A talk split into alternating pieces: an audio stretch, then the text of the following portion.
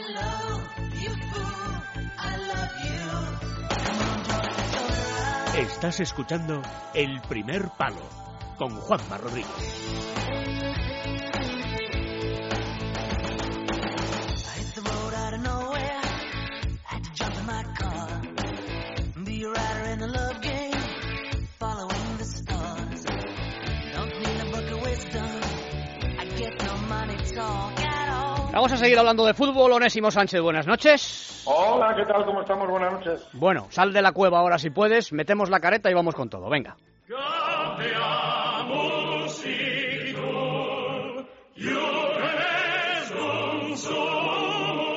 Onésimo University.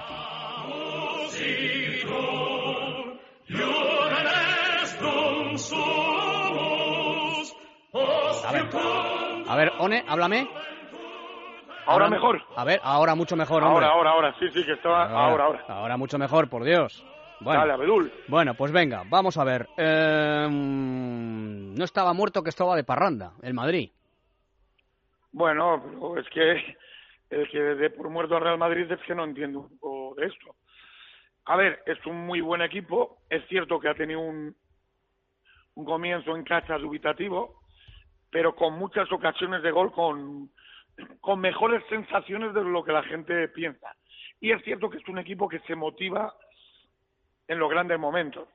Tiene futbolistas para esos grandes momentos y ayer fue uno de estos grandes momentos.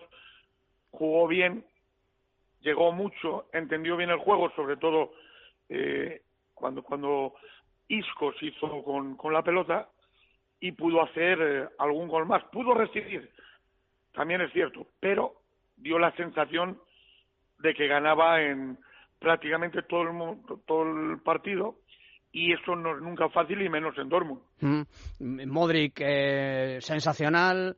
Mm, Cristiano, yo, a mí me sigue sorprendiendo. Bueno, le, le sorprende al propio Cristiano, decía, le decía Susana Guas al final del partido, dice, "Mm, yo no sé ya qué tengo que hacer para, para demostrar que soy un buen futbolista, un futbolista eh, razonable. ¿eh?". Pero ¿quién, ¿quién lo duda? Es que el que dude eso, no un buen futbolista. A ver, no es un bu- Cristiano es único.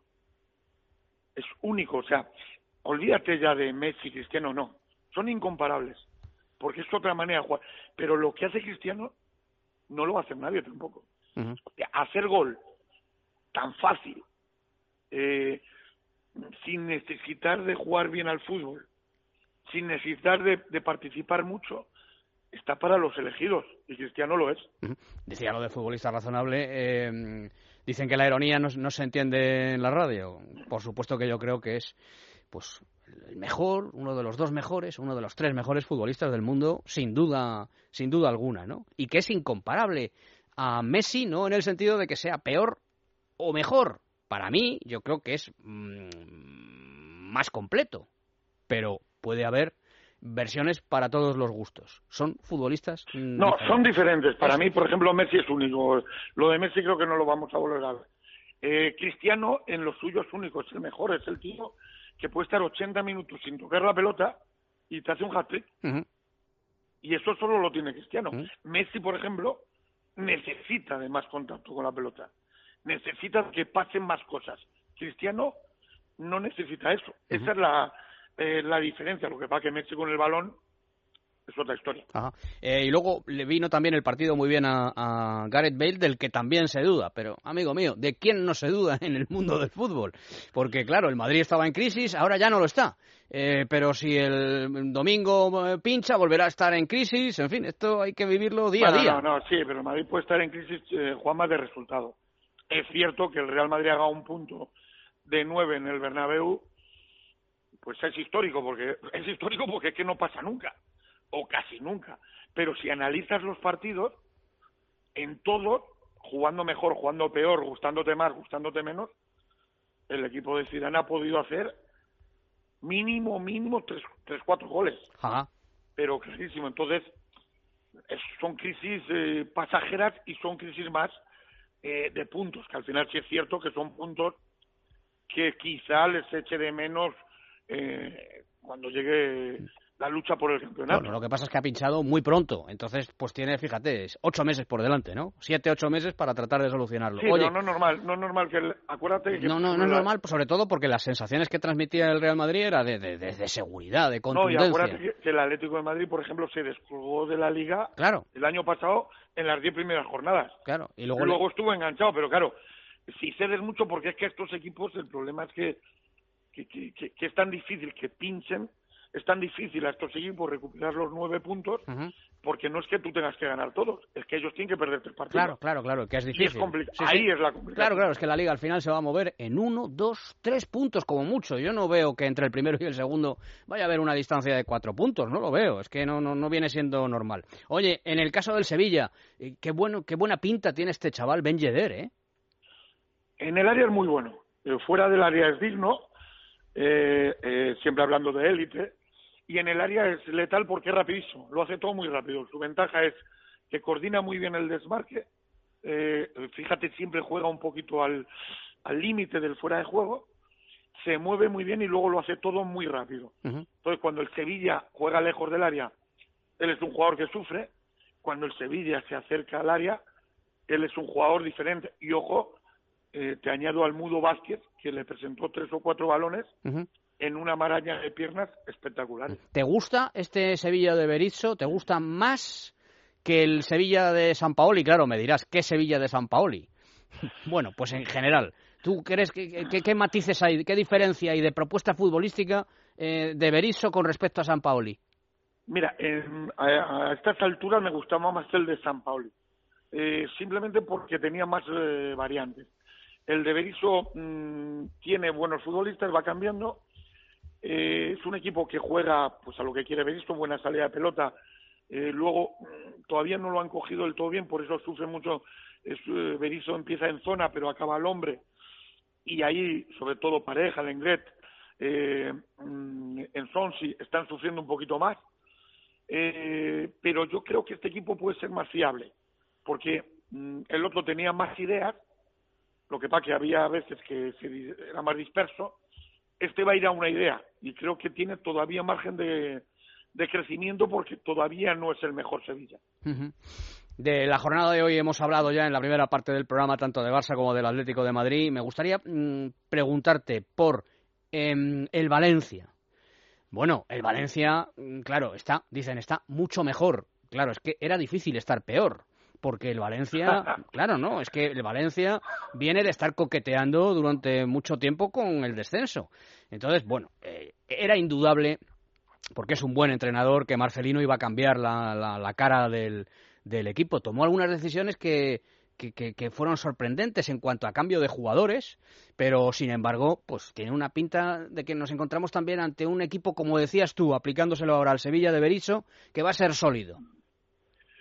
Pues sí, sí, a ver, el 4-4-2 de Marcelino con los dos de, de medio campo metidos dentro, ojo al, al Guedes este, el chaval que tiene una pinta eh, espectacular, eh, ha recuperado a Rodrigo, recupera, ha, mejorado los centrales, yo creo que el Valencia siempre ha tenido un problema eh, con, con, el centro de la defensa, ahora parece que con Gabriel, con Garay, eh, el equipo es más sólido, y Marcelino, desde luego, sus equipos sabes a lo que juegan. ha empezado para mí demasiado, demasiado bien en el sentido de que esperaba que le costara más eh, adaptarse a esa idea al, equipo. Es cierto lo que tú dices, que al final necesitaban tanto algo positivo que yo creo que la gente estaba predispuesta para bien, pero ojo que esto no ha hecho más que comenzar y al final cuando el listón te lo pone muy alto, luego, luego hay que mantenerlo, pero sí tiene pinta de que va a ser ese equipo que nos tiene acostumbrado a luchar por, por el cuarto, el quinto puesto y que, y que con Marcelino, eh, si, si es fiel a una idea, puede tener eh, años o un par de años por lo menos eh, más parecidos al Valencia que todos esperamos. Cuando se dice el equipo de, de tal, el equipo de tal entrenador, pues eso ya te ayuda a...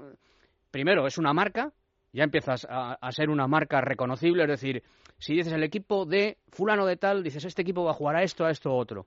Eso empieza a pasar con Quique Setién, ¿no te parece? Cuando, cuando fichan a, Quique Setién, dices el, Betis ficha a Quique Setién. Bueno, pues yo ya sé a qué va a querer jugar el Betis. Claro, sí. A ver, mira, el fútbol al final, eh, Juanma, lo sabemos, es de los futbolistas, siempre. Pero sí es cierto que la idea del técnico se puede plasmar. Al final, Quique siempre te va a proponer buena salida a pelota. Por ejemplo, en el Betis le está costando un poquito más a Adán, que es un portero que, que en portería es bueno, por arriba siempre ha sido bueno, con los pies siempre le ha costado un poco más y a distancias siempre le ha costado un poco más. Eso lo tiene que sumar, lo va sumando con algún error porque tiene que haberlo, pero la idea del técnico es clara.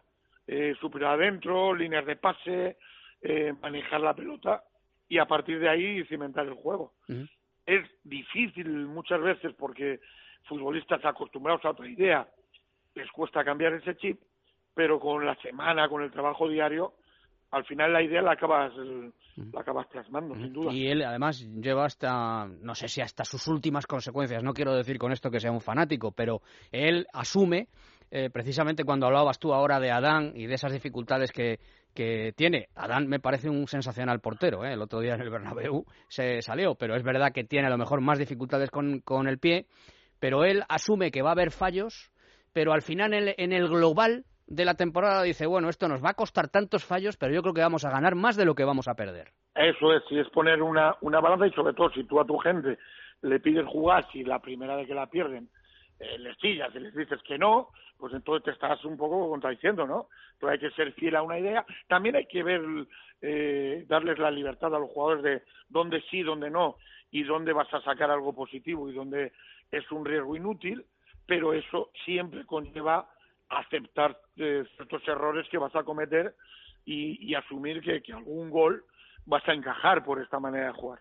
No sé qué entrenador, ya la última, ¿eh? no sé qué entrenador eh, dijo, fue un, entrenador inglés, ¿no? que eh, tenía la sensación de ser como un zorro en una cacería, es decir, que había muchas escopetas apuntando siempre al entrenador y que cuando ibas a meterte en un agujero lo tenías tapado, ibas a otro agujero lo tenías tampado también, no podías esconderte. Tres entrenadores en seis jornadas que llevamos de liga. Bueno, vosotros sois eh, conscientes en tu gremio de que tenéis mm, que tener las maletas con ruedas.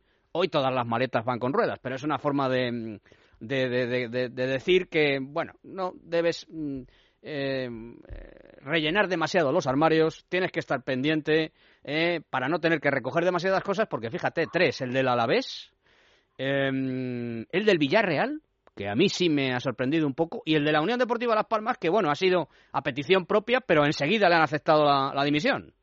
Sí, sin duda, sin A ver, esto es una locura. Lo, asumimos, lo sabemos que es así. Mira, yo siempre lo digo, nunca pongo una reunión en donde estoy trabajando, si es fuera de mi casa, si es fuera de Valladolid, eh, a más de dos semanas vista, porque no sé si voy a estar allí. Eh, y es que es así. Es, creo que es un error en global eh, pero ya no es en esta categoría, Juanma, si vas bajando, segunda, segunda B, tercera división, pasa a las cuatro, las cinco jornadas, eh, echar a entrenadores. A ver, eh, yo me parece un poco excesivo.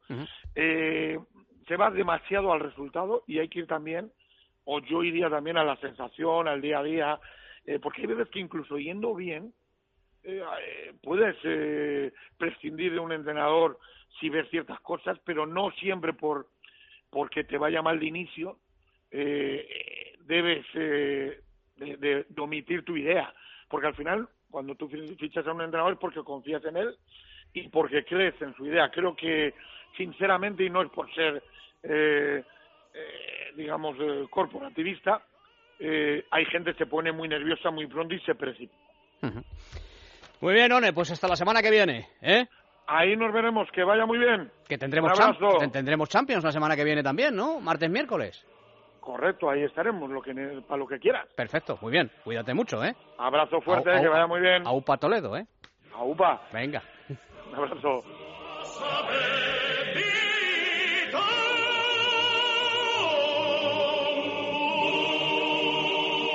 El primer palo, con Juanma Rodríguez.